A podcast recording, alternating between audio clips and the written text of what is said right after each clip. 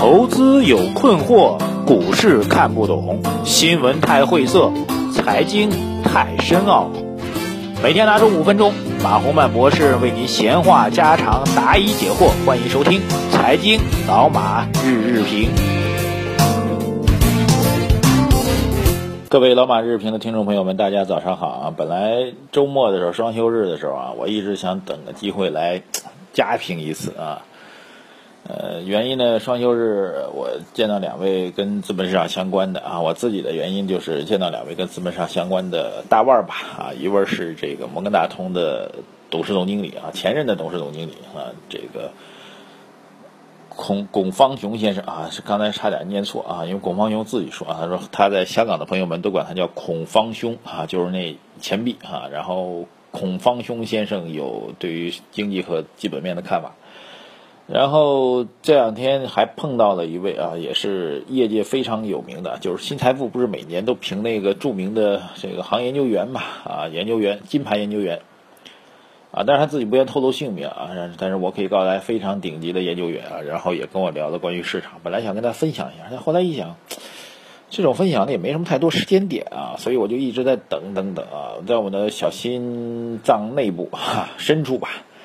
还一直盼望着能够有什么呢？能够有一个这个这个比较值得我们说的一个由头。这由头其实我在上周五的时候节目当中也提到了啊，我说这周末的时候，这个存款准备金率下调的概率还是比较大的。结果没成想呢，唉，落空了啊，落空了。这上海这天气啊，现在这昨晚上到现在吧，昨天下午啊，昨天晚上这个申花跟上港踢球踢到最后面的大概九点多的时候吧，突然开始下大暴雨啊，然后这大暴雨一晚上没停啊，一直下到现在，整个上海现在已经是雨量累积的雨量非常大啊。当然，我我周我住这地儿周边的排水好像还行啊，没有明显的这个积水的现象。一层秋雨一层凉啊，这是我对这个经济和资本市场的一个评价吧。怎么这么说呢？这个周末也有人说，就周大利好啊，养老金这事儿终于国务院通过了。国务院通过了，等到什么时候呢？啊，其实国务院通过这养老金的事儿，到养老金的资金真正到市场来买买买票啊，买股票，呃。第一个啊，这个时间上至少要等到二零一六年的下半年啊，要有大概接近一年的时间，这是第一个时间啊。距离想国资本市场那真是是远水和近渴的问题啊。这个我觉得，股市需要一场酣畅淋漓的大雨啊。结果告诉你，这半年之后啊，龙王爷答应你，半年之后给您飘一瓢水。对，这是第一个时间上。第二，资金量上，养老金入市，我我之前给大家算过一笔账啊。这个各地方交到中央的，然后中央统一再弄啊，弄的之后呢，然后再打一个折啊，就有的地方可以交，有地方不不，这个就各地方上缴的啊，各地方不是上缴，是集中到中央的这部分钱，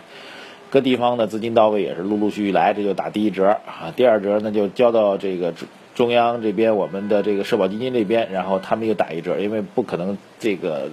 全部都在投股票嘛，这风险太大了。第三一个。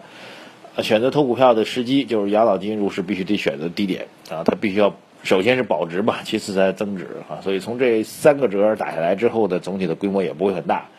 呃，市场初步测算的这个预计呢，也就是前期能够进来的啊，也就是未来一年啊能够可能进来的，也就是几千亿。我们现在市场虽然弱了弱了，但一天成交量也上万亿呢，你说这对吧？第一时间远，第二数量小，所以这个养老金这事儿呢。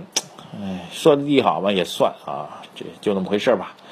所以我在想，这个当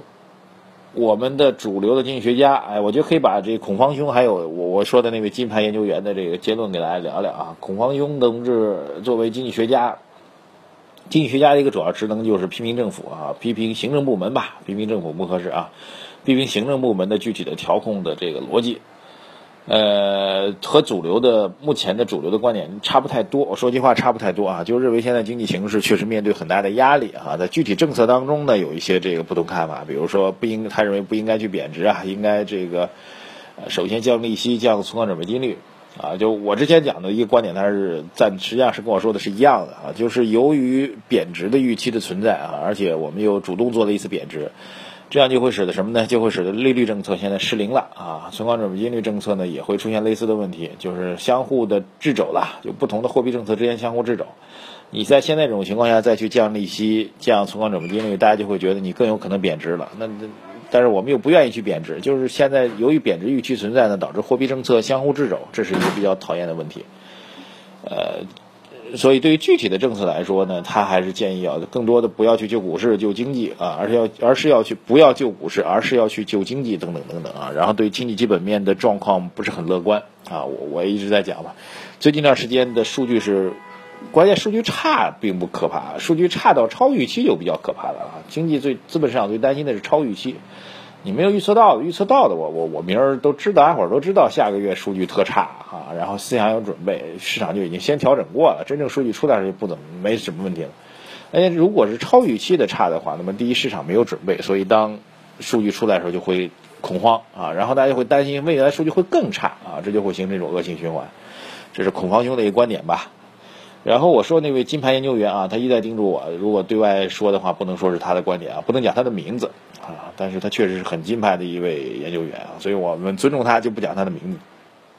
那么他的基本观点呢，说的更简单啊。就是未来，他说两个月吧，未来两个月大家伙儿就不要炒股票了哈，您就出去休假吧，趁着这个还有暑假大概还有一周多吧，有孩子带着孩子休假休假，如果没孩子更自由，您就如果专职炒股的话，就自己跟家歇着吧，或者出去玩吧，两个月之后再说啊。我也特别问了，我说这个啊，因为他之前做金融行业研究嘛，我就说这个银行板块现在 PB 已经快一倍了啊，市盈率也只有四五五倍六倍吧。呃，如何来看这部分板块投资啊？他的观点就是金融板块、大金融和宏观经济关系极度密切啊。宏观经济没有进入到向上的拐点，大金融的拐点也很难出现啊。所以总体上来说，确实不是很乐观。那么我们最痛苦的事情是这样的，就是我一直在讲硬币有两面啊。当不断的有负面数据出来的时候，如果我们有比较强有力的对冲的政策哈，比如说降存准的啊，我个人觉得利率政策虽然被封杀了啊，由于贬值预期。但是存款准备金率政策并没有被封杀啊，还是有机会。而且中国的存款准备金率一直处于比较畸形的高位啊，